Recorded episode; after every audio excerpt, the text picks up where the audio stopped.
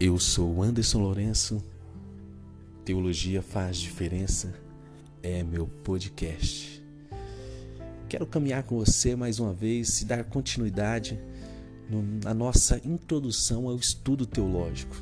Lembrando que nos episódios anteriores, na série que eu gravei, que eu falei, conversei com vocês sobre a introdução ao estudo teológico, eu abordei assuntos como, por exemplo, o que é cosmovisão, a natureza da religião, a natureza da teologia, a necessidade da teologia, a necessidade do estudo teológico. E finalizei uma série de episódios, que foram seis, com a, pensando na teologia cristã, mostrando que ela fala sobre as necessidades humanas, ou seja, Finalizei dizendo que a teologia cristã fala sobre a necessidade humana. Hoje eu quero caminhar com vocês nesse episódio e falar sobre, pensar sobre a teologia, mas olhar para ela como a teologia como ciência. Então, o episódio de hoje será a teologia como ciência. Às vezes questiona-se a legitimidade do estudo de doutrina cristã ou da teologia cristã em uma instituição de educação superior. O ensino de teologia não seria simples doutrinamento? É o que muitos alegam. Com certeza, devemos pensar que há limites no ensino da teologia cristã em instituições estatais, ou seja, ligadas ao Estado, que não podem ter ligações oficiais com nenhuma forma específica de religião. Contudo, não há nada que proíba um estudo objetivo e científico do cristianismo ou de outras religiões. Em instituições privadas e especialmente nas que têm um compromisso com o cristianismo, o estudo da doutrina cristã é muito adequado. Ela não precisa ser de modo algum inferior às outras disciplinas estudadas, como por exemplo história, filosofia, sociologia, para ser um tópico adequado para o estudo, de alguma forma o cristianismo precisa ser uma ciência. Não estamos querendo dizer que ela precisa ser uma ciência no sentido restrito das ciências naturais como um todo. Antes, a teologia precisa comportar alguns critérios tradicionais do conhecimento científico para que ela possa ser considerada como ciência. Por exemplo, um objeto, um, ela precisa de um objeto definido de estudo. Segundo, ela precisa de um método para investigar o objeto em questão e para verificar suas declarações. Terceiro, ela precisa de objetividade no sentido de que o estudo lida com fenômenos externos à experiência imediata do pesquisador, sendo, portanto, acessível à investigação de outros.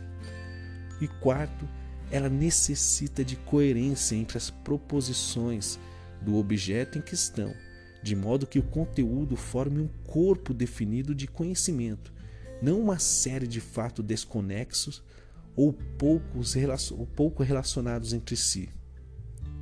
A teologia, na maneira pela qual estaremos lidando, preenche esses critérios de forma plena. Ela também ocupa áreas em comum com outras ciências e é aí que devemos pensar nela como ciências, porque ela compartilha e ela ocupa áreas em comum com outras disciplinas. Ela aceita, por exemplo, as mesmas regras da lógica que as outras disciplinas. Surgindo dificuldades, por exemplo, a teologia não invoca simplesmente um paradoxo ou a incompreensibilidade de determinado assunto. Segundo, ela é comunicável pode ser expressa em forma verbal proposicional. E terceiro, até certo ponto, ela emprega métodos usados por outras disciplinas específicas, especialmente como a história e a filosofia e até mesmo a sociologia. E por fim, ela partilha alguns objetos de estudo com outras disciplinas. Portanto, existe a possibilidade de pelo menos algumas de suas proposições serem confirmadas ou refutadas por outras disciplinas, tais como a ciência natural e a, ou a ciência do comportamento ou a própria história. Apesar de ter toda essa, essa esse diálogo com outras disciplinas, e apesar disso, devemos pensar que a teologia ela possui seu próprio lugar sem igual. Alguns de seus tópicos lhes são exclusivos. Por exemplo, o Deus, a pessoa de Deus propriamente dito.